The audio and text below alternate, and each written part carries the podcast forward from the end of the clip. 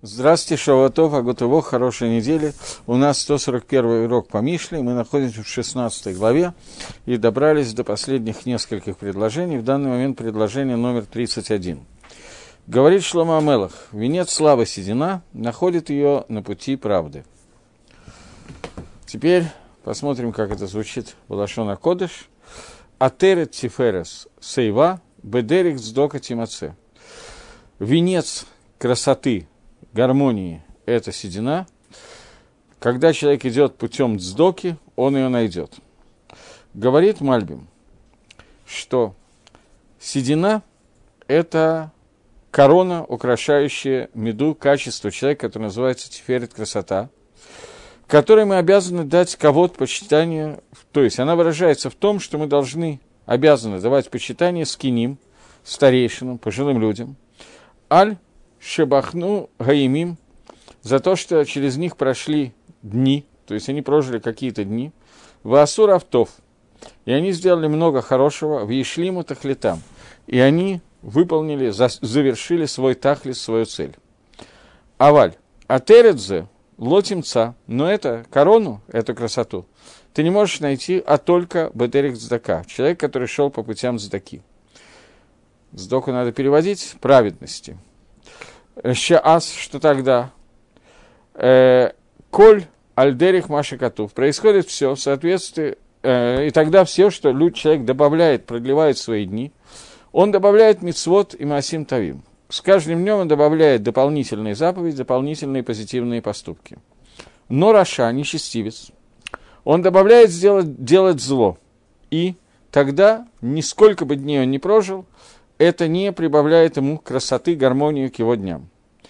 И также רשע, который уже, про которых сказано раньше, что это человек, который называется אדם בליעל, и мы перевели אדם בלי עול, человек, который без ярма, без принятия на себе иго небесного рабства.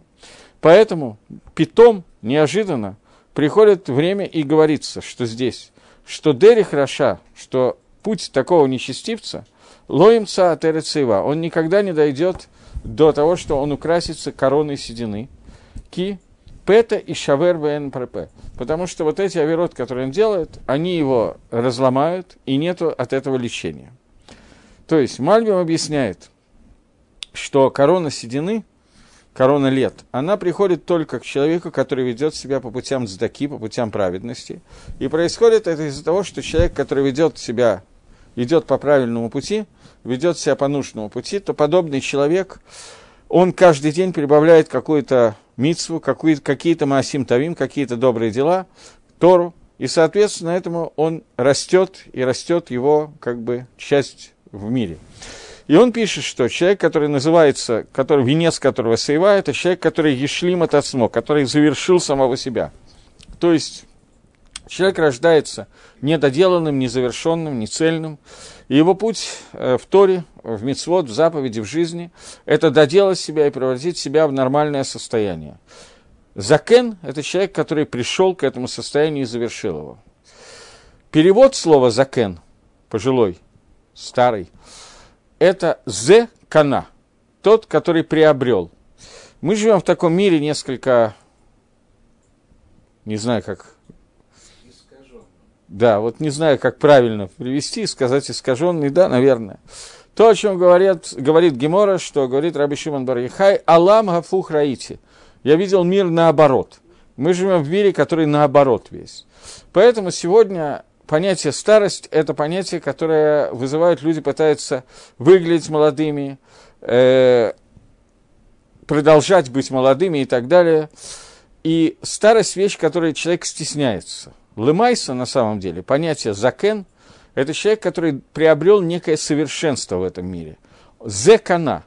Я сейчас немножечко приведу кусочек из Рамхаля. Рамхаль, по-моему, во второй главе пишет о том, что, э, Дере Хашем, я имею в виду книга, пишет о том, что человек состоит из двух начал. Начало, которое называется Кох Сихли – сила разума и начало, которое называется материальным началом, Коах Гашми. И материя и разум находятся в постоянной борьбе между собой. И эта борьба ведется на уровне самым разным, разные эпохи человеческой жизни и так далее. И как бы нефиш сихли человека, его э, разумная душа. Фактически это духовное начало человека, и она находится в душе человека. Душа тянет человека к духовной жизни и отталкивает от материальности. Материальная жизнь является полной противоположностью духовной. Мы находимся в мире и в состоянии, когда у нас, как говорил товарищ Карл Маркс, бытие определяет сознание. И это, несмотря на то, что это очень грустно, это, к сожалению, является стопроцентной правдой. И проблема состоит в том, что наша духовность очень сильно подчинена материальному миру. Но даже, говорит Рамхаль, когда мы посмотрим на то, как живет человек, то мы увидим, что с возрастом материальные нужды постепенно становятся менее и менее важными и отходят на совершенно иной план. Человек начинает свою жизнь в возрасте ребенка, когда у него нет ничего, кроме материальности. Все, что его волнует, это покушать и сходить в туалет. Больше никаких интересов у него нету. Постепенно, когда он вырастает, у него появляются новые интересы, которые на самом деле недалеко выходят за рамки предыдущих, но они растут. И к старости чем старше человек, тем меньше материальные вещи его интересуют, и он становится более духовным, потому что тело, оно, когда оно стареет, оно перестает так влиять, как влияло раньше. Это можно увидеть на самых разных проявлениях, разных видах таавы, вожделения, которое есть у человека, и постепенно материальность занимает его все меньше и меньше до того момента, когда он умирает. К тому моменту, когда он умирает, материальность отходит уже совсем сильно на второй план, и остается только душа, которая в лучшем случае попадает в Ганеден, и это идеальный вариант, и тогда остается только духовная сущность человека. Алам Аба, грядущий мир, мы сейчас разбирать не будем, это совершенно другая история. Вот, но чем старше становится человек, тем дальше он уходит от материальности. Поэтому закен на иврите происходит от слов на Лошона Кодыш, происходит от слов зекана, тот, который приобрел. Человек, который приобретает духовность, и одна из вещей, связанных с приобретением духовности, это отодвигание материальности на второй план. Но сегодня мир устроен таким образом, что своей старости принято стесняться и так далее. И Понятно, что это неверно, но тем не менее. Теперь посмотрим, как объясняет Гаон этот кусочек. Гаон пишет, «Атерет тиферет сейва бедерик сдоха тимца». То есть, гармонию и красоту сейвы, седины, ты можешь найти только в путях дздаки. Он пишет, что слово сейва, седина, она приходит человеку, когда он удостаивает Всевышний его чтобы он вел себя бедерих легангик и шивашель Тора базикнуто. Когда он достаивается, что такое сейва? Это сейва – это не просто немножечко белых волос, которые появляются у человека. Сейва – это понятие, которое связано с тем, что человек удостаивается вести ешиву Торы в старом возрасте, в пожилом возрасте. И вот этот атерет, эта корона, о которой мы говорим, она ему очень не знаю, как по-русски сказать, лучше очень идет. Она для него очень красивая. И она находится в человеке, который идет по путям цдаки. Понятно, что когда мы с вами говорим о короне Торы и так далее, о короне Саивы, которую достаивается пожилой человек, то я, конечно, очень извиняюсь, но мы немножечко напоминаем серию анекдотов про блондинок. Когда, грубо какой-нибудь анекдот, когда представитель ГАИ останавливает машину, за рулем которого э, сидит блондинка, вернее, подходит к машине, за которой рулем сидит блондинка, она остановилась под знаком «Остановка запрещена». Он приходит, представляется и спрашивает, скажите, вы здесь ничего не видите? Она говорит, нет, ничего. Ой, на вас новая форма. Так вот, когда мы рассматриваем себя, мы примерно так же воспринимаем Рош Ешиву, который достиг зикны, и который удостоился того, что у него есть ученики Торы, и эта Тора, это и есть сейва, которая ему очень идет, то наше представление о том, что идет, это примерно как представление блондинки, я извиняюсь. Но, тем не менее, когда Гаон объясняет, что сейва, э, седина, которая здесь говорится, это не белая копна волос, которая хорошо уложена и красивая, и не лысина, которая появляется у человека с возрастом, а речь здесь идет о том, что человек удостаивается того, что Тора, которую он выучил, через сдоку, которая шла через его поведение, приводит к тому, что через него в мир входит Тора. Ученики Тора, это означает какая-то продолжение передачи Тора от Машира Бейну и дальше, которое происходит у, у человека, который посредством этого удостаивается вот этой короны, которая называется Сейва. Весь остальной пируш на этот посуд он приводит курсивом. Это означает, что здесь есть очень более глубокие какие-то вещи, чем обычные. Попытаемся их сейчас разобрать на каком-то уровне. Атерет э, тиферет сейва. Красота, гармония красоты сейвы, то есть седины. Говорит он, есть три уровня. Действие, Тора и мудрость. Они расположены снизу вверх. Как это сказали наши мудрецы, э, он приводит цитату. Так же, как в молодости человек должен себя, сделать себя катаном, леактин отсму, делать себя маленьким, и об этом сказано, мипней сейва такум, перед пожилыми людьми, перед сединой ты должен вставать, вегадар тапней закен, ты должен уважать э, лицо пожилого человека, веяратами алакейха, и ты должен бояться Всевышнего. Это псуким исторы, из которых учится деним уважение Талмиты Хахама, уважение пожилого человека. В данном случае пожилой человек – это Талмит Хахам, это мудрец Торы. Пируш, объяснение. Э, что значит мипней э, гадарта пней закен? Перед кем надо вставать? Мимиша в этот гашем, перед человеком, который служит Творцу. И то, что здесь написано, здесь написано три вещи – Первая вещь, что надо уменьшать себя, то есть вставать перед сединой, э, уважать э, пней закен и э, лицо пожилого человека и бояться Всевышнего. Эти три дорги, они сверху вниз. Катнус, катнуто в молодости, это атерет, это слово атера, то есть слово гармония, красота, как сказано, атерет закиним бней баним. Что такое корона, что такое красота пожилых людей – это внуки. Что бнейбаним, что внуки – это то, что украшает дедушек. В Экшибаба имим, и когда он приходит в эти дни, что в дни, которые называются Тиферет, красоты, то есть Тиферет Баним Аватам, красота сыновей их отцы. То есть первое, что есть, это отцы гордятся, э, дети гордятся отцами. Отцы украшают детей. После этого появляется новая дорога, которая называется сейва. Сейва, седина дословно, это два уровня, говорит э, Гаон. В слове сейва находятся два уровня, разных уровня. Одна уровень, один уровень – это сама седина сейва, и другая – это зикна, э, зикна. Что такое зикна? Ну, закен – это то, что я сказал, пожилой человек. Чем они отличаются?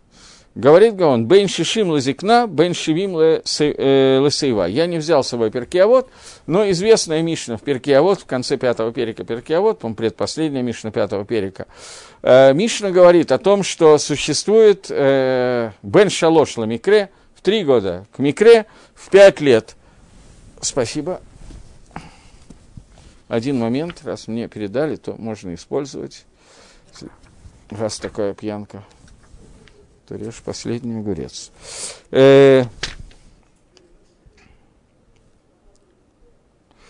говорит Мишна, Бен Хамеш Шаним Ламикре, в 5 лет надо изу- начать изучать Хумаш, в 10 лет Мишну, в 13 лет надо начинать выполнять мицвод, то есть 13 лет это бармитсва, мальчик становится взрослым, выполняет заповеди, в 15 лет начинается учить Гемора, в 18 лет жениться, в 20 лет преследовать, один из комментариев преследует, стремится к женитьбе уже брать, чего дают. Э, в 30 лет человек приобретает силу, в 40 лет он приобретает бину, разум, в 50 лет он может давать советы, в 60 лет начинается зикна, в 70 лет начинается сейва, э, то есть э, седина, в 80 лет начинается гвура, то есть сила, в 90 лет он начинает лосох, потом объясним, что это такое, в сто лет как будто бы он уже умер и исчез из этого мира. Это говорит Мишна в перке. Вот. Мораль здесь дает интересный комментарий и говорит, что здесь сказано, в 70 лет э, начинается к седине. Имеется в виду, что в этом возрасте человек становится шалем баимим, он наполнен днями. Потому что в Дгилем Давид Амелах говорит, Емей Адам Шивим Шана, дни человека – это 70 лет. Вы им Багвура Шманим Шана, если в силе, то 80 лет. Э, говорит Магараль, что пируш, объяснение слова «сейва», он происходит от слова «свия». «Сейва» – «свия». «Свия» – это насыщение. Человек, который становится савея баимим, насыщенный днями, этот человек называется, это называется сейва, это называется седина. И поскольку цифра 7 – это цифра цельная, полная цифра, и днями, и годами, что после цифры 7 все всегда возвращается по кругу. Поэтому эта цифра называется свия, насыщение – от, от э, шева, сева, это одно и то же слово. Сева – это савуа, это сытый, шева – это седьмой. Что каждый, кто достигает цифры 7, он становится цельным. Поэтому сказано, что в 70 лет к человеку приходит сейва, седина. Потому что сейчас у него все его дни наполнены целями, и э, цифра 70 – это цифра 70 лет цельности человека – и несмотря на то, что э, границы жизни человека иногда и больше, и как в этой же Мишне сказано, до 100 лет, но это только в случае, если какая-то есть добавка к цифре 70. 70 – это цельность цифры. 7 и еще 10. 10 – это всегда цельность, совсем цельность, округленность. А 7 – это всегда свия насыщения. Потому что есть понятие сытый и есть больше, чем сытый, наполненный и переполненный. Поэтому 7 – это 70, а больше этого – это уже выше, чем насыщенность, и так до 100 лет. И здесь сказано, что 80 лет человек достигает понятия гвура, силы. Имеется в виду, что если человек баль коху, баль гвура, человек, у которого есть силы, разные виды сил, то у него есть сила дожить до 80 лет – и это то, что иногда у человека есть дополнительные силы, чем у другого человека, и он доживает до 80, и его насыщенность фактически, его силы дают ему пересыщенность. И тогда его дни 80 лет. Но у обычного человека, нормальное состояние человека, это 70 лет жизни.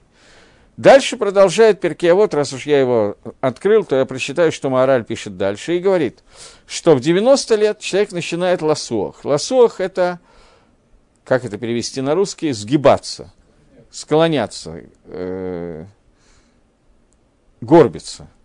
Имеется в виду, что этот человек что означает это слово «лосох», сказанное в Перкево?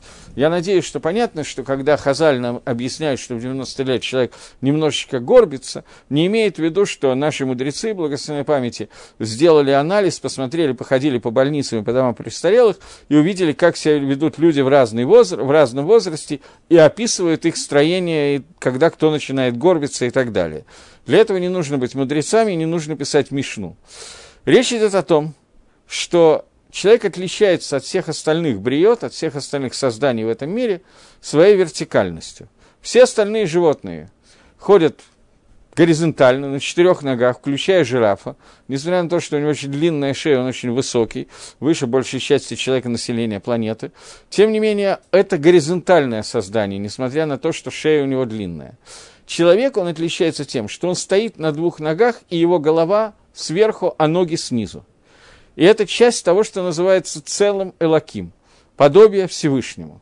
Я сейчас не буду входить в понятие целым Элаким, э, десятки комментариев, которые на эту тему написаны, но одна, одно из объяснений, которое сейчас затрагивает мораль в Перкеавод, это то, что целым состоит в том, что есть у человека состояние голова сверху, самая верхняя часть головы, которая влияет как вектор на все, что идет вниз, до самой земли, до самых ног для того, чтобы показать, что нефиш, который находится над головой человека, парит где-то, самый высокий уровень души, о котором идет речь, о которой идет речь, она влияет на всю жизнь человека, и его материальность, его тела, должно быть управляемо его нефиш секли, его духовным началом.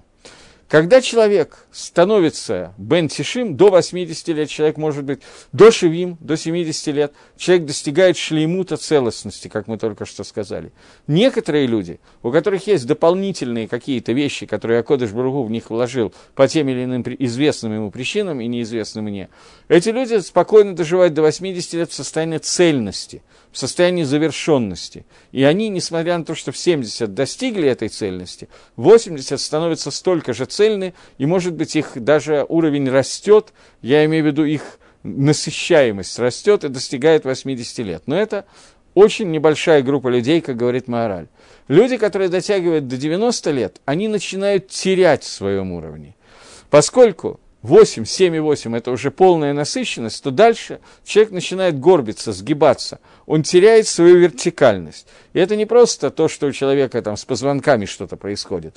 Это теряет свою вертикальность в духовном смысле этого слова. Он начинает лалехет сахох. Он начинает ходить согнувшись. И это потому, что человек – это единственное создание, которое ходит без камас куфа э, э, ну как это перевести, поднятое вертикально. А? Ну да, рост, который выпрямляющий. Для простоты у нас есть браха, которая меня тут же, поскольку есть Сидор, я могу и Сидора привести, но мы ее помним наизусть. Браха, которая говорит Борухата Ашем Алакейна Алам, Зокеев Кфуфим. Благословен Всевышний, который выпрямляет согнутых. Выпрямляет согнутых кавана этой брахи, то, что Акодыш Барагу дает человеку строение, которое дает ему возможность выпрямиться, я еще раз напоминаю, в духовном плане, и сделать так, чтобы нефиш сихли, духовная душа, влияла на всю сущность человека от макушки и до ног. Один из моих детей когда-то, в очень ранние годы своей жизни, когда они обсуждали с другим ребенком, там двое маленьких относительно детей, обсуждали, кто какого роста, один из них сказал, положил руку на голову и сказал, я высокий отсюда и до пола. Так вот, это максимум роста человека, который может быть, когда человек, его рост вертикальный от головы до пола, только не то, что имел в виду маленький ребенок, я не знаю, 5-6 лет, я не помню, скольки, а когда человек достигает уровня, когда вся, весь его вертикальный рост от земли до макушки, он устремлен на службу Творца. Говорит Маораль, что в 90 лет человек начинает меняться, его рост начинает уменьшаться, он сгибается – и немножечко начинает напоминать других животных в этом аспекте, естественно. Э, и это то, о чем сказано, что человек создан по образу и подобию Всевышнего. И ты можешь видеть, что человек со стороны свойств, своей целостности, у него есть такая вещь, что он выпрямленный, распрямленный. И мы уже говорили смысл этого, потому что человек из-за того, что он царь, над нижними мирами. Поэтому он идет в выпрямленном состоянии, подобный царю. Все остальные создания должны ходить согнутыми перед ним. И когда человек достигает возраста 90 лет, то это человек, у которого появляется изъян, что уже у него нет этого шлемута, этой целостности, и поэтому он вынужден быть сахуах, он вынужден быть на... согнутый.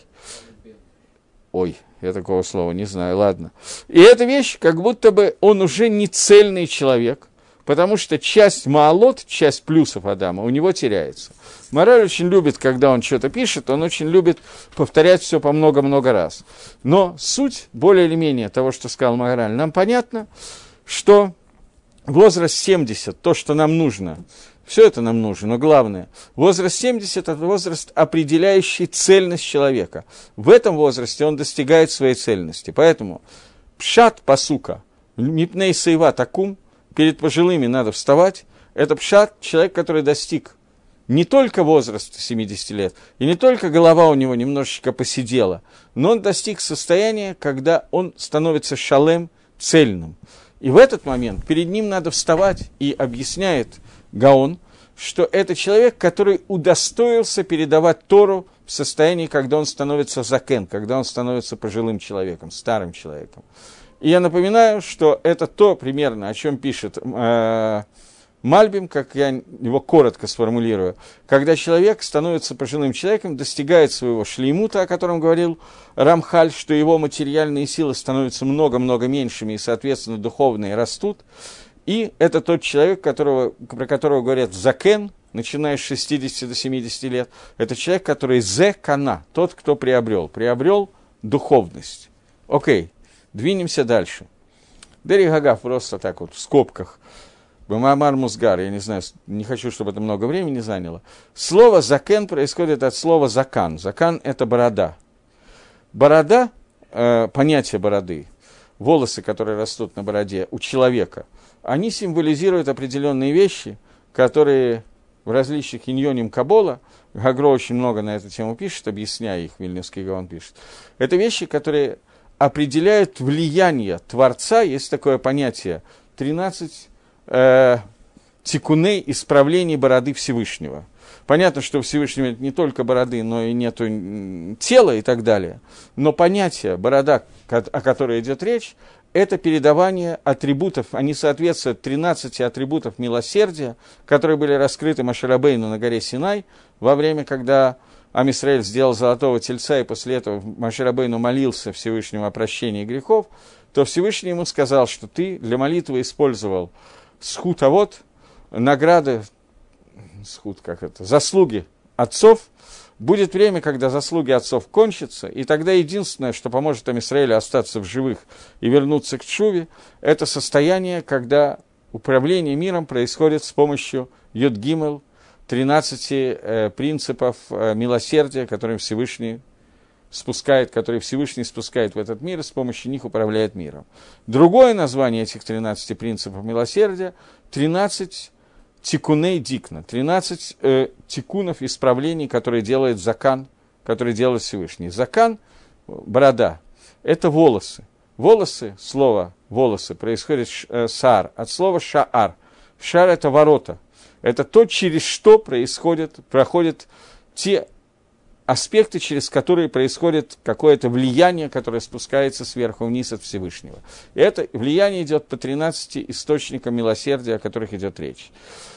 И человек, который закен, это происходит от слова закан, от слова борода, где есть тоже намек на то, что человек, который закен, он достигает восприятия этих юд гимл, медот, 13 медот милосердия Всевышнего, и это и есть та хохма, которую он приобретает. Это и есть та мудрость, которую он приобретает. Продолжим дальше. Так вот, он сказал о том, что в Сейве есть две мадреги, одна 60, другая 70-летняя, мы это посмотрели у Мораля, и это то, о чем сказано. Теперь такой очень скользкий момент в этом комментарии Гаона.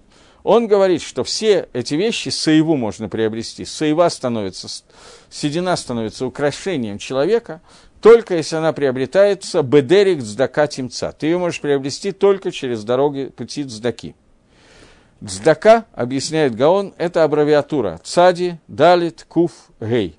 Аббревиатура четырех букв, которая означает цади – это цадик, праведник, эмуна, вера. Далит – это далит к душот, четыре к душе, которые человек говорит каждый день, четыре уровня святости, которые существуют – э, куф, 100, гематрия слова куф – это 100.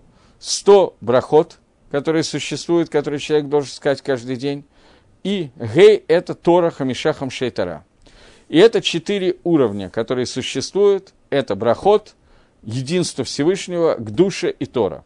И вот эти вещи, о которых мы сейчас говорим, это цитата, которую Агро приводит, это цитата из книги Зогар которые определяют соотношение как бы того, как можно приобрести вот эту вот сейву, как можно стать цельным. То есть для этого человек должен быть цельным в имуне, в вере, это цадик, праведность поведения.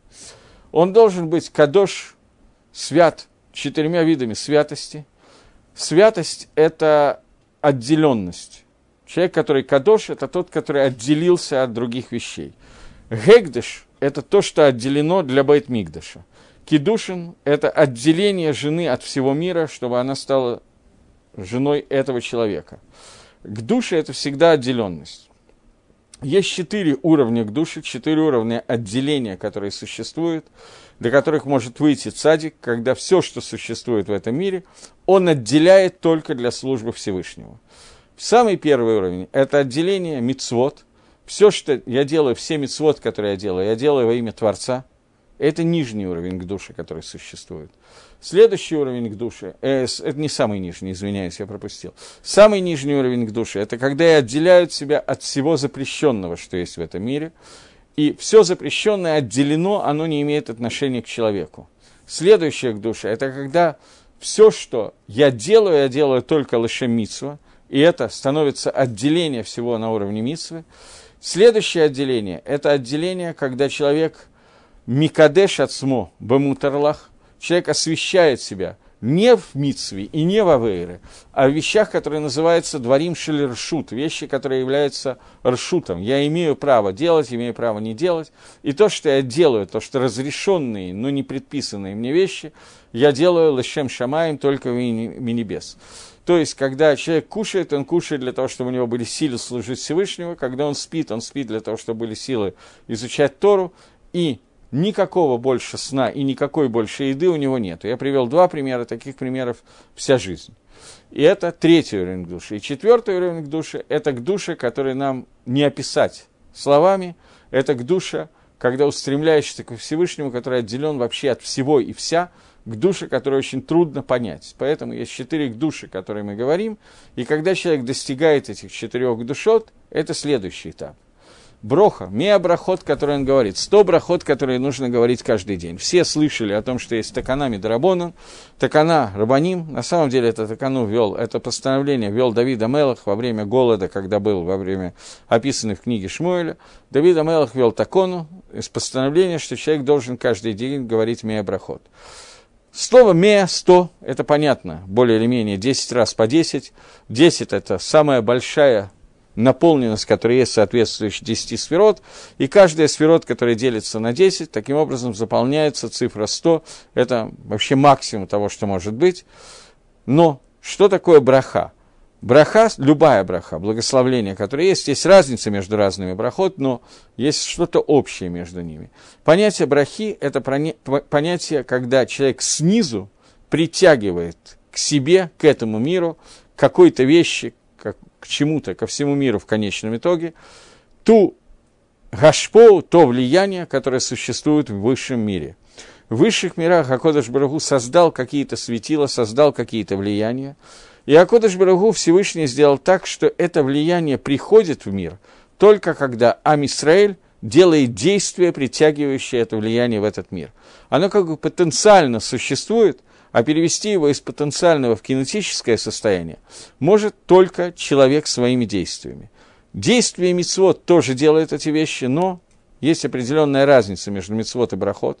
Когда человек говорит «барух ата ашем», то в этот момент он говорит «барух» – это магнит, который притягивает имеющееся влияние Всевышнего, «ты Всевышний, который является источником всех брахот», имя Хашема – это тот, который был, есть и будет, тот, который является господином всего. Элокейну, Мелегалам, Элоким – это имя хозяин, тот, который распоряжается всеми силами, силами природы и силами, выходящими за, э, выходящими за границы законов природы. Ну, окончание «наш Бог» означает, что это тот Всевышний, который влияет на каждого и каждого личным влиянием, и когда мы заканчиваем браху, в зависимости от того, что мы делаем, например, браха Леонех Твилин, надевающий, который осветил нас своими заповеди и заповедующий надеть Твилин, то в этот момент с помощью заповеди Твилин, этой брахой, мы притягиваем какое-то влияние Творца, которое соответствует этой заповеди Твилин. Нам сейчас не надо входить в то именно, что влияет, э, что и как притягивается в этот момент. Кох, осия, умение выполнения мецвод, притягивания ко всем мецвод какой-то силы Всевышнего, света Творца. Когда мы говорим Броха Баре Пригаец, благословен ты Всевышний, который создал плод дерева и кушаем яблоко, мы делаем так, что еда, которую мы сейчас едим, она становится частью соединения материального и духовного миров, как, в общем, любая другая браха, которую мы говорим, соединяет, дает материальный мир, вливает в него какое-то влияние сверху. Это еще одна вещь. И человек, который говорит эти мея брахот, сто брахот каждый э, день, тем самым он тоже приближает, делает так, что его саева, его седина становится насыщенным, поскольку он сам насыщает нижние миры влиянием Всевышнего. И последнее, Хамишахам Шейтара, пять книг Торы, Имеется в виду вся Тараша Бихтаф и Тараша Бальпе, вся письменная и устная Тора, которую человек учит, тем самым он заполняет этот мир и в первую очередь самого себя Торой Всевышнего, Тора Дашем Тмима, цельная Тора от Всевышнего, которая наполняет его и становится, человек становится мизукак. Тора, в принципе, это главное лекарство против Ецаргары.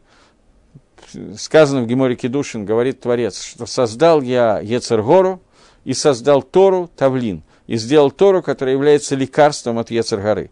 Тора, которая наполняет человека, она подчиняет себе Ецаргару, а источником Ецаргары является Тава и Гава, гордыня и тайва и вожделение, которое испытывает человек. Поэтому, когда человек наполняет Торой, плюс к этому проходят годы, и материальность его уменьшается с каждым днем, с каждым годом, то дни становятся заполненные Торой заповедями, к душе и праведностью. И эти четыре вещи называются цдака, и это то, о чем говорит Зогар, что благодаря этим вещам человек приобретает то, что называется сейва, и, как сказал Гаон с самого начала, это наполнение мира Торой и передачи Торой, Торы другим поколениям. Это икор, понятие сейва, и это то, о чем сказано, бипней сейва таку, перед э, сейвой надо вставать, перед старостью надо вставать. Получилось, что меня это заняло несколько больше, опять же, времени, чем я думал, хотя я понимал, что это много. Теперь, следующее предложение, с этим мы более или менее закончили, так бы дьявит. Следующее предложение, которое говорит, долго терпеливый лучше богатыря, владеющий собой лучше завоевателя города. Предложение тоже очень емкое и немножечко длиннее, чем надо на этот урок. Говорит, говорит э, Мальбим. А, вначале я обещал на иврите читать. Говорит Шлома Мелах, Тов эрих эпаим мигибор умашель барухо милакет ир. Лучше тот, кто владеет терпением, чем силач, богатырь, и тот, кто владеет своим духом, он лучше, он выше, чем, чем умеющий осадить город.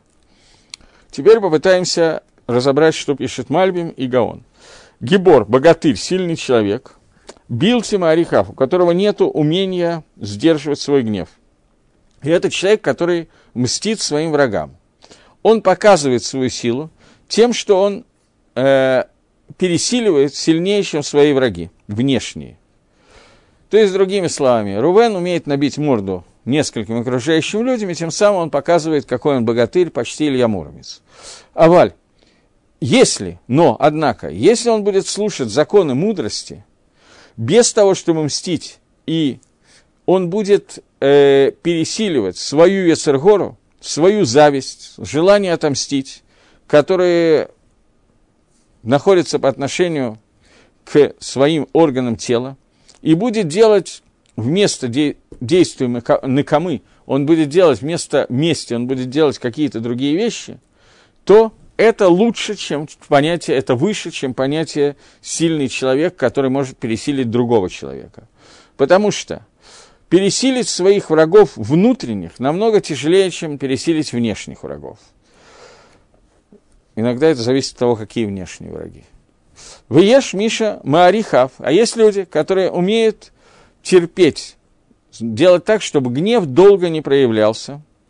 И эти люди, которые называются кацарох, люди, у которых э, короткий дух, э, что несмотря на то, что они не делают, э, не мстят, они не делают никаких действий, тем не менее, э, внутри их сердца находится накома, месть, и находится натира, тоже вид мести, по отношению, то есть они в сердце ненавидят другого человека, которому мечтают отомстить, но умеют сдержаться и не проявлять этого. И об этом сказано, что это человек, который коцер рох, у него короткий дух. Но человек, который владеет своим рохом, владеет не только действиями. То есть есть человек, которому очень хочется набить другому морду за то, что он что-то плохое сделал, но он терпит, он не проявляет своих действий. Понятно, что набить морду – это не обязательно дать морду, это любое проявление, любое действие отрицательное по отношению к другому человеку в виде мести, человек может сдерживаться и не делать этого, но внутри его сердца царит ненависть. И есть другой человек, который Машель Барухо, который властвует своим духом, рохом. Что такое рох мы обсуждали, второй снизу уровень души.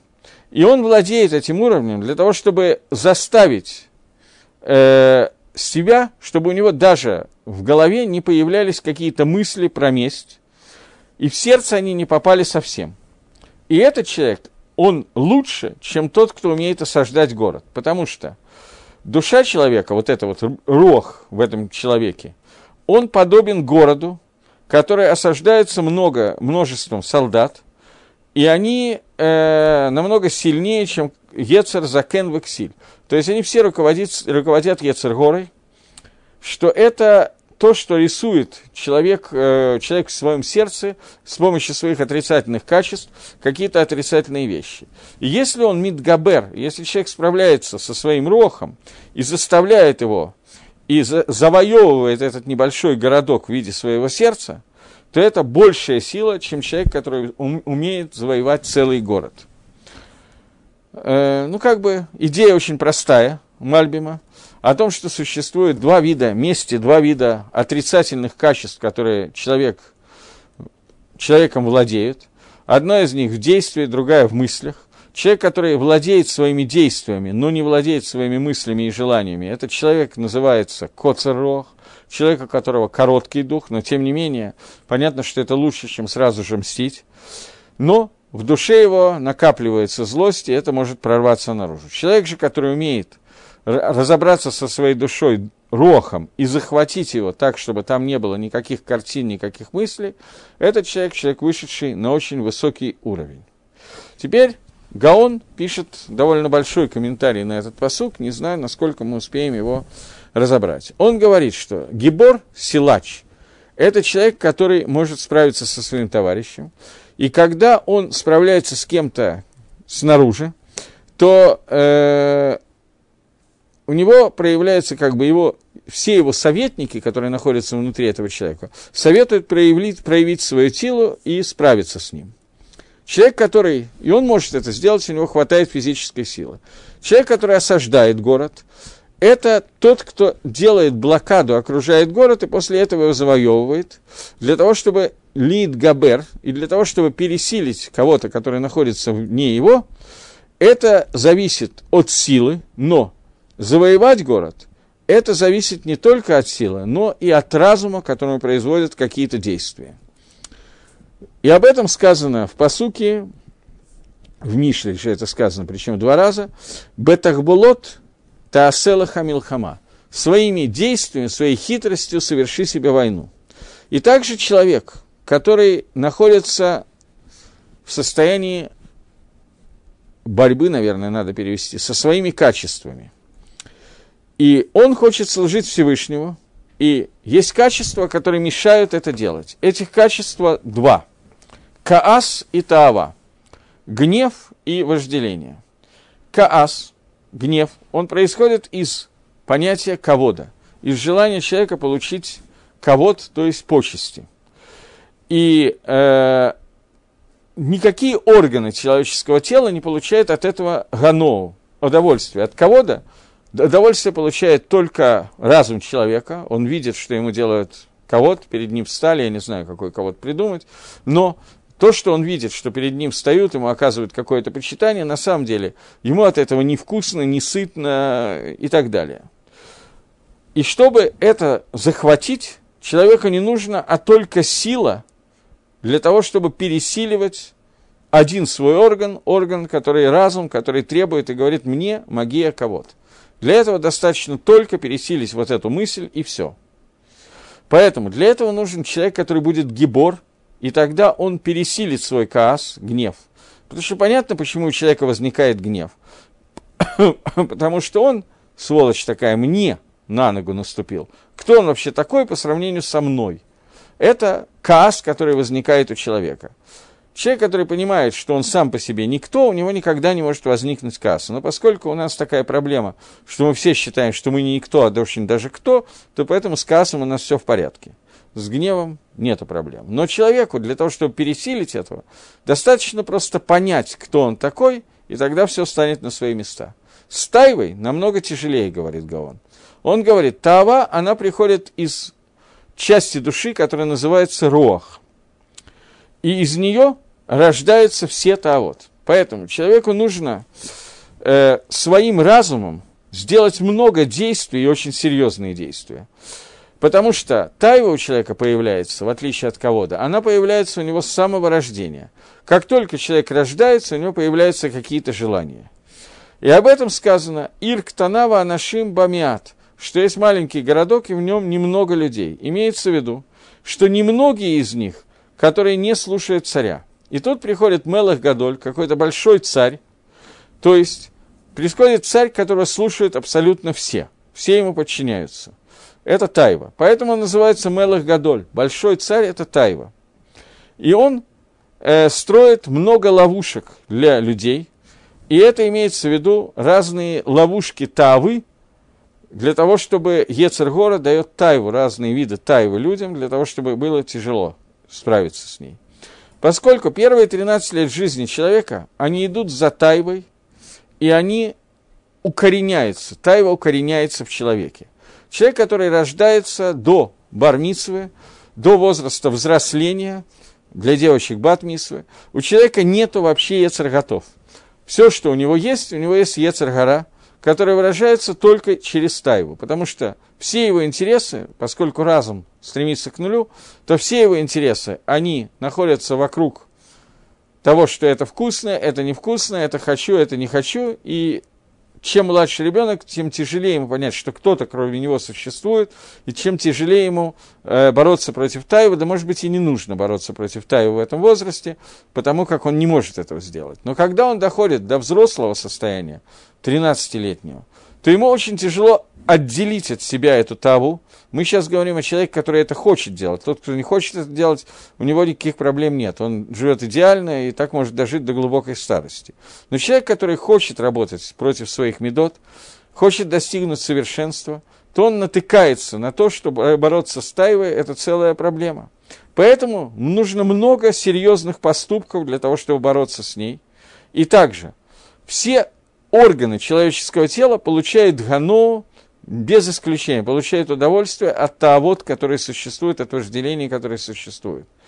Поэтому человек, который владеет своим рохом, имеется в виду, человек, который владеет своими таавот, он является властелином над своими таавот. Таавот на него не влияют. Он может с ними справиться благодаря советов, дающихся разумом, то есть Торой.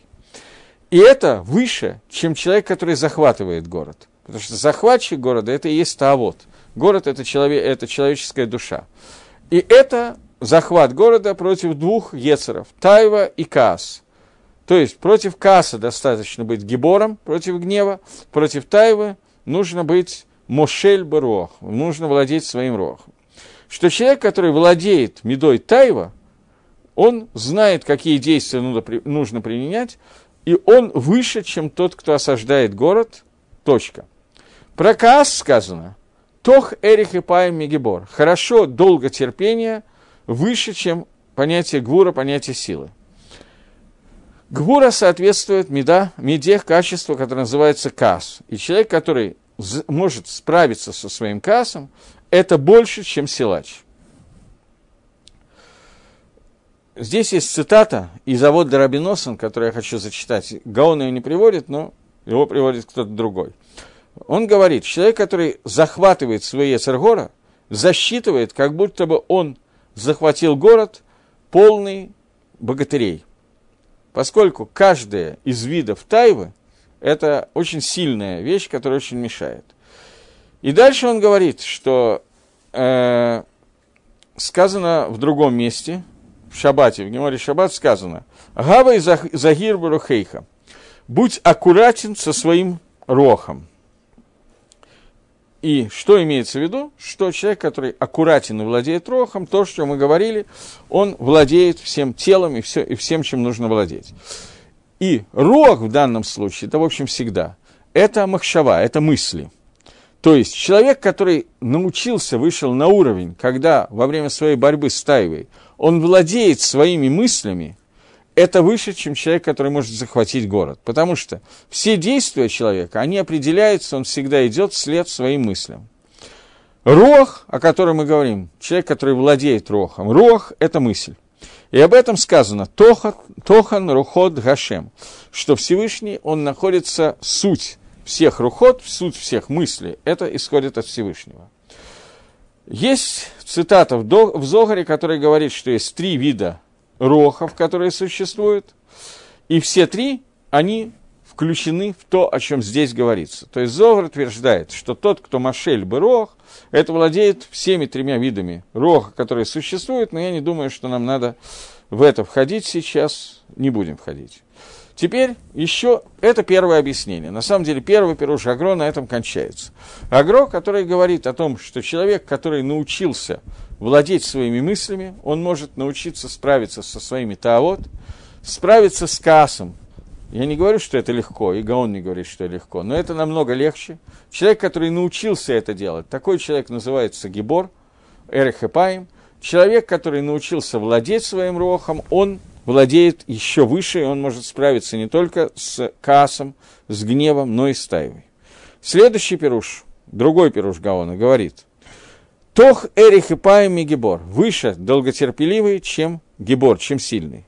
Потому что человек, который хочет справиться со своим товарищем, все это зависит от его физической силы. То есть, если он может его уронить, убить, и так далее, то он может с ним справиться. И это зависит от его силы.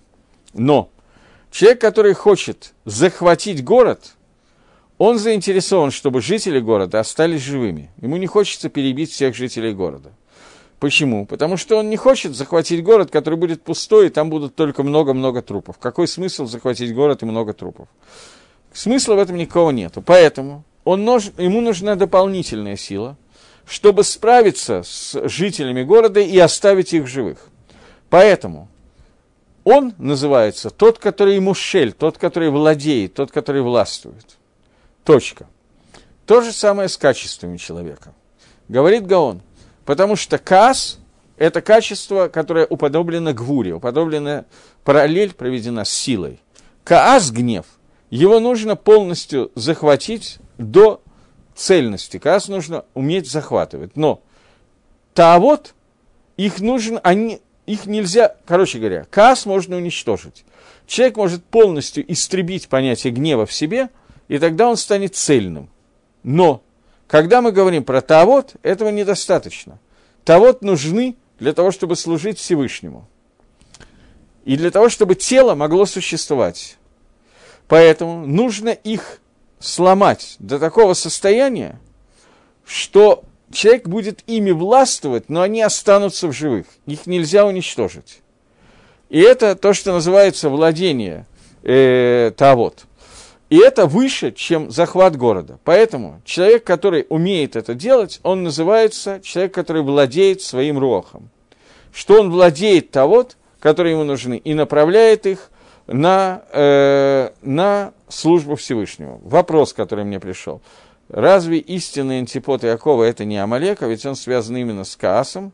Не следует ли из этого, что страшнее, сильнее именно Каас, а не Тайва? Как это можно пояснить по Гаону? Спасибо. Окей, давайте займемся этим за оставшиеся у нас 4 минуты. Э, да, Каас в какой-то степени, не в какой-то степени, а во всех степенях, это более вредное качество, чем Тайва – Гаон говорит о том, какой из них легче победить. Вопрос, который мне задан, это какое из них более вредное. Более вредное качество – это гайва и каас. Каас должен быть и гайва должны быть полностью истреблены из этого мира и полностью аннулированы. Источником гайва является авойда Зойра. Потому что человек, который служит авойда Зойра, он ей служит, потому что ему хочется не подчиняться Всевышнему, а чтобы у него было собственное «я», и он мог воздействовать на этот мир через идолов, через еще какие-то вещи, но не являться полностью зависимым от Творца. И это качество намного хуже, чем качество Таевы. Но труднее бороться с Таевой. Одна из причин, по которой с ней тяжелее бороться, потому что истребить что-то легче, чем подчинить на, в сторону тов, в сторону добра. Это то, что имеет в виду Гаон.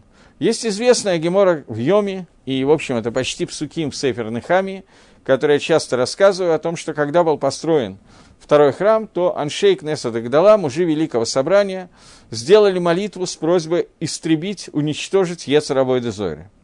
И после постов и молитв была дана эта возможность, они его взяли, захватили и запаяли его и бросили в море.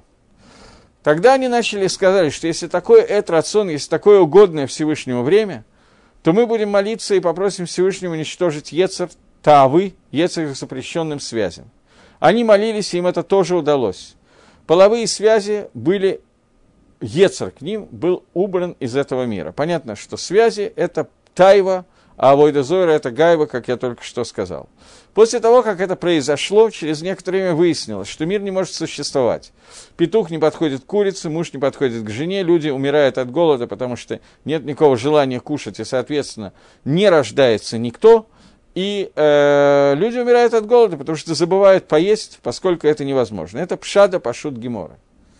Лымайса, гемора значительно более сложная. В тот момент, когда исчезла тайва из этого мира – Таншейк Несад Гдала поняли, увидели это на со- в состоянии атрибута дат, они стали полностью на стопроцентно соединены с этим пониманием того, что если сейчас мы будем находиться в состоянии, что Таева не будет в этом мире, то Мицвод и Тора исчезнут из этого мира. Тора, учить Тору, невозможно без получения удовольствия от изучения Тора. Это физически невозможная вещь. Не знаю, может быть, математику, химию, физику, и не знаю, что еще. Можно учить без удовольствия, не знаю.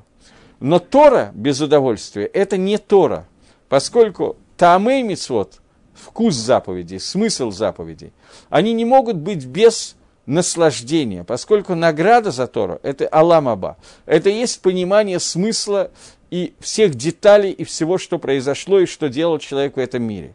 Когда эта вещь Тайва убрана, Тайва в хорошем смысле этого слова, исчезает из этого мира, то мир не может существовать. Поэтому, безусловно, Гайва должна быть полностью убрана из этого мира. И вы совершенно не знаю, кто задал этот вопрос, но он совершенно прав. Амалек, Эсав, суть этого, этой клипы, этой шелухи, этой силы тумы, это Гайва, которая должна полностью исчезнуть из этого мира. Суть клипы Тайвы – это Ишмаэль с его гаремами, с его и так далее. И эта часть, она должна остаться в мире, но должна быть перевернута и направлена на службу Всевышнего. Гаон сейчас с нами разбирает другую накуду. Он разбирает не, не что такое хорошо и что такое плохо, а с чем и как надо бороться, и с чем бороться тяжелее, с чем легче. Поэтому говорит Гаон – что Тайву я не могу полностью уничтожить. Поэтому здесь нужна большая мудрость и больший подход более тяжелый. В то время как Каас я могу полностью убрать из этого мира и, в общем, должен этого сделать, это сделать, и тогда мир станет лучше и совершеннее. Но Таву убрать нельзя. Поэтому для того, чтобы справиться с Тавой, нужно больший уровень, чем чтобы справиться с Гаевой. Трагедия заключается в том, что 33-й посук я не успел разобрать, хотя он очень короткий. Но не знаю, сейчас его начинать или нет, я как-то вот не уверен. По-моему, это не совсем правильно. Совсем нету времени на это. Ну, давайте попробуем, почему нет. Хотя бы как-то коснемся. 33-й посуг говорит, за пазуху бросается жребий. Нет, это тоже длинно. Это мы оставим на следующий раз, потому что нехорошо его так вот замять. И в следующий раз, без Радашем, мы начинаем следующую главу. Так что спасибо за внимание, до новых встреч в эфире. Всего доброго.